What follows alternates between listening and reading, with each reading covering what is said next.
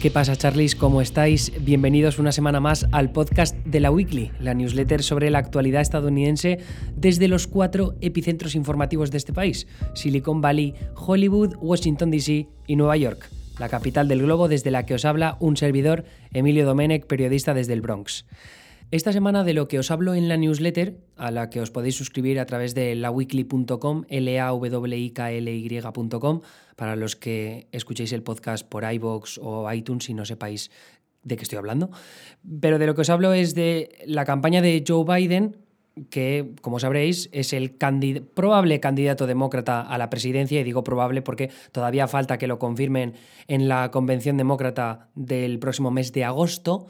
teniendo en cuenta todas las sorpresas que hemos tenido en este último año, tampoco me sorprendería que pasara algo que al final le apartara de esa vía a la nominación demócrata. Pero en cualquier caso, eh, más que probable rival de Donald Trump en las elecciones presidenciales del próximo mes de noviembre. Y os hablo de él porque se ha hablado mucho a lo largo de las últimas semanas de cómo Joe Biden está perdiendo Internet con diferentes artículos que se han publicado en lugares como el New York Times,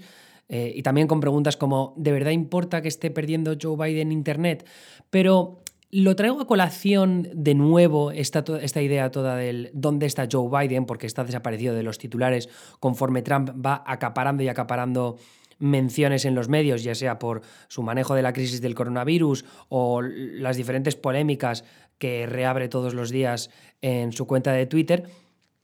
Eh, pero ahora mismo me interesa el hecho de que Joe Biden esté desaparecido por dos razones. Primero, porque las pocas veces que ha aparecido ha sido para meterse en un follón, como ha pasado esta pasada semana con The Breakfast Club, que es un tema del que hablaré ahora un poco más adelante, y luego también con la estrategia a nivel político que tiene que llevar a cabo mm, Biden, tiene que confeccionar en las próximas semanas un poco para que los votantes vean hacia dónde se dirige el Partido Demócrata y qué es lo que quieren proponer en contraposición a lo que ofrece Donald Trump desde la Casa Blanca y los republicanos, en términos más generales. Pero lo de las polémicas, en primer lugar, ¿qué es lo que ha pasado? Bueno, resulta que mm, eh, Biden, que está en su casa de Delaware desde hace dos meses y no se mueve de allí, de hecho la primera vez que ha salido en estos dos meses de pandemia ha sido este lunes con motivo del Memorial Day Weekend. El Memorial Day es un día que se hace para conmemorar a los caídos Em, militares a lo largo de la historia de Estados Unidos y entonces fue a un evento, a, un evento de estos conmemorativos de homenaje a los caídos, con mascarilla, por cierto, una mascarilla negra, que ha sido pues el, uno de los temas de conversación de este lunes. Pero el tema es que, ya digo, que no se movía de su casa y lo que ha hecho Biden para intentar mantenerse pues, en los titulares ha sido mm, dar conferencias, dar discursos desde su sótano o desde su mm, comedor con vistas al jardín y, también entrevistas que pues han dejado fallos técnicos, han dejado cagaditas a, los, a las que Biden tiene más que acostumbrados a sus seguidores y en concreto una entrevista esta pasada semana con The Breakfast Club, que es un podcast, bueno, un programa de radio súper influyente entre la comunidad afroamericana en Estados Unidos. Tienen más de 8 millones de oyentes y el 70% de ellos son afroamericanos, el 10% hispanos, lo cual te deja pues un 80% de audiencia de más de 8 millones de oyentes que sean de minorías o sea, es que es el, lugar perfecto para políticos demócratas, porque al fin y al cabo la base del Partido Demócrata son em, en, gran parte las, las, minorías. O sea, los votantes afroamericanos votan por el Partido Demócrata en cifras que van por encima del 70%. Pero donde más tienen problemas los demócratas, sobre todo un candidato como Joe Biden, es entre los afroamericanos jóvenes y entre los hispanos jóvenes también, que de hecho durante las primarias demócratas se vio claramente que apoyaron de forma más notable a, Bernie Sanders, ¿no? que es Democratic Socialist, ¿no? socialista demócrata, que se hace llamar él. Eh, entonces, los oyentes de The Breakfast, Club, como digo, pues aparte de que son muchísimos afroamericanos, suelen ser mucho más jóvenes que el votante promedio de, de Biden, que en las elecciones primarias de South Carolina se demostró que era sobre todo pues el votante afroamericano mayor de 40-50 años. Bueno, bien, el caso es que estaba haciendo la entrevista con uno de los presentadores de este programa, el también súper influyente Charlemagne Dagot, y después de unos 17-18 minutos de entrevista bastante tensa, la verdad, porque eh, Charlemagne Dagod es un, un presentador de radio que siempre va a saco y en este caso, vamos, no se cortó un pelo a la hora de lanzarle preguntas a Biden y sacarle sus, sus tickets pasados en temas como la justicia criminal, que es un tema que siempre preocupa mucho a los afroamericanos por las diferentes injusticias que se producen en el sistema judicial estadounidense contra ellos, ya sea pues por las penas de cárcel, porque eh, no envían a prisión a policías que se han cargado a, a negros, etcétera, etcétera, ¿no? Y luego también sobre el tema de la legalización de la marihuana, pero bueno, el caso es que llegado el final de la entrevista, Biden se nota ya que está un poco como cargadito con toda la entrevista y llega un punto en el que le dice a Charlie Dagod, si tienes un problema a la hora de decidir si votar a Trump o votarme a mí, entonces no eres negro. Que, vamos, es el mensaje más condescendiente que le puedes echar en la cara a un negro siendo político demócrata. Y además esto solo hace que mm, confirmar las sospechas que tienen muchos votantes afroamericanos, sobre todo los jóvenes, en lo que respecta al Partido Demócrata y al establishment del Partido Demócrata, que lo que dicen es que, eh, es que nos, dan por hecho que vamos a votar por ellos y por eso dicen este tipo de, hacen este tipo de comentarios. Que es que, ¿cómo se le ocurre a Joe Biden hacer un comentario de esas características cuando es precisamente el votante afroamericano el que, el que le ha apoyado durante las primarias demócratas? Pero en fin, que no es ninguna sorpresa tampoco porque yo creo que comentarios de una tesitura parecida ya se han visto por parte de Biden a lo largo de los últimos meses. Y además, él es un político muy conocido por meterse esta clase de pifias. Esta, esta era su tercera carrera presidencial, la primera, evidentemente, que en la que ha ganado, o parece que va a ganar las primarias demócratas. Pero en sus anteriores campañas, vamos, las pifias que se metía eran tremendas. En fin, pero el caso es que este tema de Charlie Mandagod, que dijo de tú no eres negro, es algo que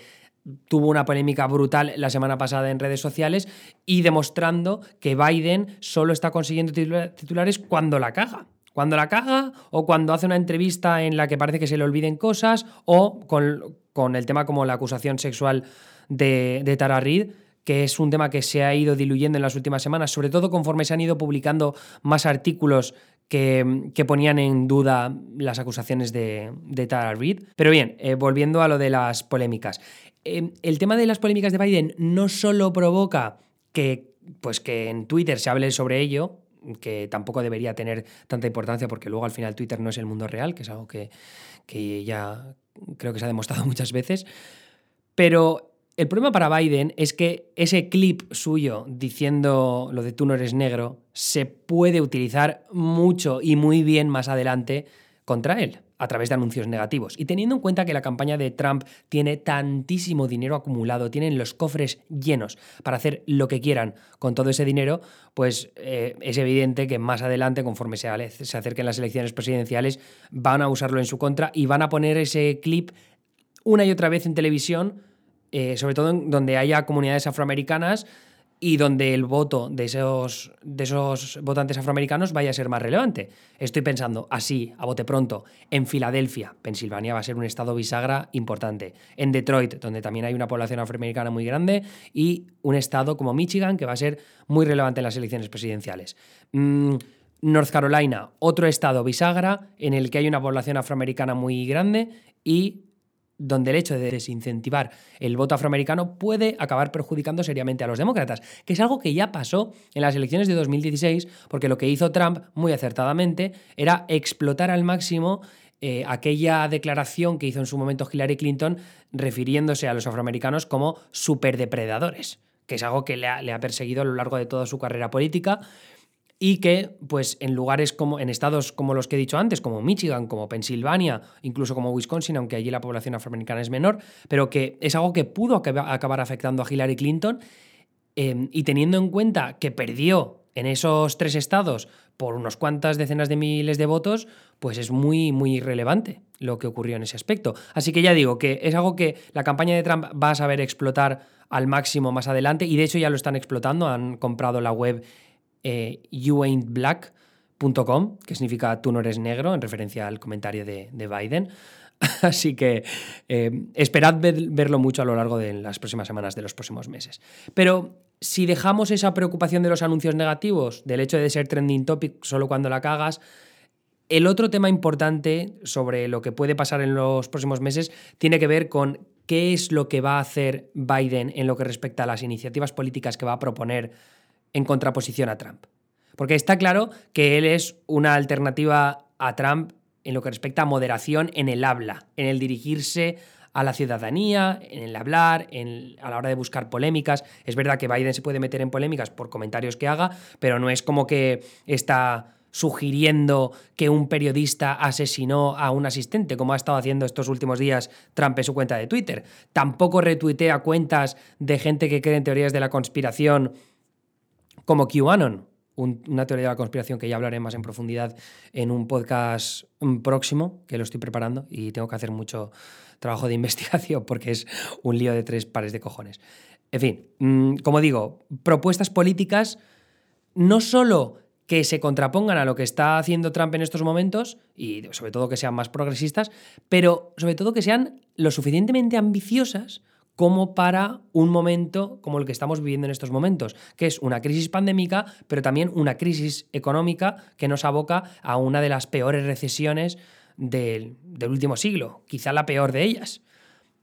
Entonces aquí es donde entran en juego los grupos de trabajo que han organizado entre la campaña de Bernie Sanders y la de Joe Biden, grupos de trabajo pues que son están formados por políticos y activistas que se están juntando para decidir qué, propuestas políticas hacer dentro del programa de la campaña presidencial de Joe Biden y yo creo que también más en general de los demócratas en general, porque al fin y al cabo los demócratas no solo tienen que ganar la Casa Blanca, sino que también tienen que controlar la, cámara, la Cámara Baja, la Cámara de Representantes, en la que ahora tienen mayoría, y recuperar el control de la Cámara Alta. Una Cámara que de la que no tienen control desde hace bastantes años y donde una mayoría republicana lo único que haría es, es, pues bloquear las propuestas de ley que pueda llegar a proponer Joe Biden desde la Casa Blanca. En fin, lo que digo, los grupos de trabajo estos lo que han hecho es organizarse en distintos temas, ya sea cambio climático, sanidad, eh, y lo que ha pasado es que pues, Joe Biden ha elegido a políticos moderados, como puede ser John Kerry, que en su momento fue mm, candidato a la presidencia por parte de los demócratas, un tío bastante moderado, y luego también a progresistas, como puede ser la congresista Alexandra Ocasio-Cortez. Mm, en sanidad pasa un poco parecido, ¿no? También está ahí la congresista Pramila Yayapal, que es una de las principales promotoras de Medicare for All, que es esta idea de, hacer la sanidad, de llevar la sanidad universal al sistema sanitario estadounidense. Que falta ver si, si va a tirar un poco por esa senda Joe Biden, porque a lo largo de todas sus primarias demócratas lo que ha dicho es ampliar los servicios públicos y la cobertura médica pública que hay ahora mismo en Estados Unidos, pero no, no ha ido nunca tan lejos como para proponer eh, esta idea de sanidad universal en Estados Unidos. El tema es, ¿con toda la pandemia puede cambiar Joe Biden? ¿Puede a través de estos grupos de trabajo abrazar políticas más progresistas, más ambiciosas de cara a las elecciones de noviembre? Pues es algo que podría ocurrir, pero que todavía no está decidido. Entonces, a lo largo de las, de las, próximas semanas, creo que va a ser determinante todo lo que hagan desde la campaña de Biden, porque van a tener que decidir cómo hacen campaña, es decir, si siguen manteniendo esta estrategia de que Biden se quede en casa haciendo retransmisiones en Internet porque es lo que recomiendan desde las autoridades públicas y por tanto pues no va a hacer mítines como pretende hacer Trump dentro de poco. luego también está eh, decidir qué ideas políticas proponer, si van a tirarse hacia la moderación, que es algo que lo que parecía que iba a ocurrir al menos hasta que llegó la pandemia, o si en cambio, a través de estos grupos de trabajo, pues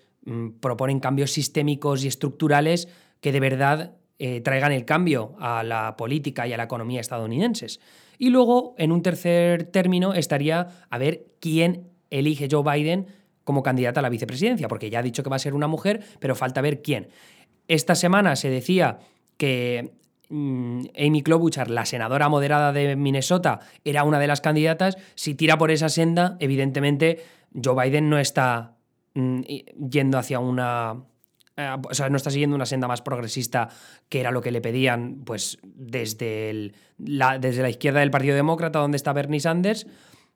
y lo que le piden muchos estrategas porque dicen que si no consigue el voto de los progresistas que apoyaban a Sanders, no va a poder ganar las elecciones que no, es, no, está claro si es del todo cierto, porque al fin y al cabo quienes ayudaron a los demócratas a ganar las elecciones midterm de medio mandato del, del 2018 fueron los votantes de los suburbs que es unos votantes de los que hablé más en profundidad en el podcast especial que hice la semana pasada y al que podéis acceder a través de la weekly.com. Es solo para suscriptores premium, que como ya sabéis son 5 euros al mes. Pero ahí de lo que hablaba es de que si si Biden opta por ese discurso más moderado y también por una candidata a la vicepresidencia más moderada y deja que los titulares los siga acaparando Trump, ya sea con sus polémicas o con el manejo de la crisis del coronavirus, quizá al final consiga el suficiente apoyo por parte de esos votantes de suburbs, ¿no? que suelen ser pues, gente más de clase media alta, alta, que son socialmente progresistas, pero fiscalmente y económicamente más conservadores. Entonces, si consigue tranquilizar a esos votantes y ofrecerse como alternativa a Trump, pues entonces quizá sea suficiente como para ganar las elecciones. Pero lo que argumentan desde la izquierda del Partido Demócrata es que con una crisis económica de semejante envergadura, lo que hacen falta son pues, eh, propuestas que cambien el sistema y la estructura del sistema económico y político estadounidense mm, de forma definitiva y de esa manera conseguir el apoyo de los progresistas y de las minorías en las grandes ciudades, que al final es lo que inclinará la balanza del lado de Biden en lugares, los estados que he mencionado antes, como puede ser Pensilvania, Michigan, mm, North Carolina o Georgia, ¿no? donde tiene una ciudad como Atlanta, donde la población afroamericana es enorme y donde también hay mucho voto progresista. En fin, eh, como digo, las próximas semanas se va a decidir qué pinta tiene de verdad la campaña presidencial de Joe Biden y qué podemos esperar de los próximos meses en ese Trump versus Biden. Si de verdad el programa político y la estrategia de campaña de Biden van a estar al nivel del de Trump en lo que respecta a protagonismo, o si sin embargo va a optar por esa moderación, por ir un poco por debajo de, de los titulares, para que sea Trump el que acapare todo y llegado noviembre solo sea una elección de o Trump o la alternativa. En fin, ese es esa es un poco la conclusión y lo que quería contaros hoy. En la newsletter también hablo de Joe Rogan, que ha sido titular estos días porque ha firmado un acuerdo multimillonario con Spotify para poner allí su podcast de forma exclusiva. Y creo que es un tema muy interesante eh, y además una figura también muy interesante como la de Joe Rogan, de la que Mm, creo que hablaré más en profundidad en el futuro porque mm, va, va, a seguir dando que hablar. No solo por lo que significa su acuerdo con Spotify o lo que representa su podcast dentro del universo de los podcasts, sino también porque creo que va a cambiar por completo el panorama de, del podcast, que es un sistema abierto y podría empezar a cambiar eso. Pero si queréis leer más al respecto, repito que podéis... Eh, he enlazado un par de artículos interesantes en la newsletter de esta semana. Eh, como digo, para los que no estéis suscritos, en laweekly.com, L-A-W-I-K-L-Y. Eh, de nuevo, si queréis apoyar mi trabajo, ya sabéis que podéis hacerlo a través de la suscripción premium por 5 euros al mes, donde eh, os podéis suscribir a través de la web y aparte recibir ese podcast especial que envío todas las semanas. Puede que en el futuro añada más cosas, pero de momento es eso.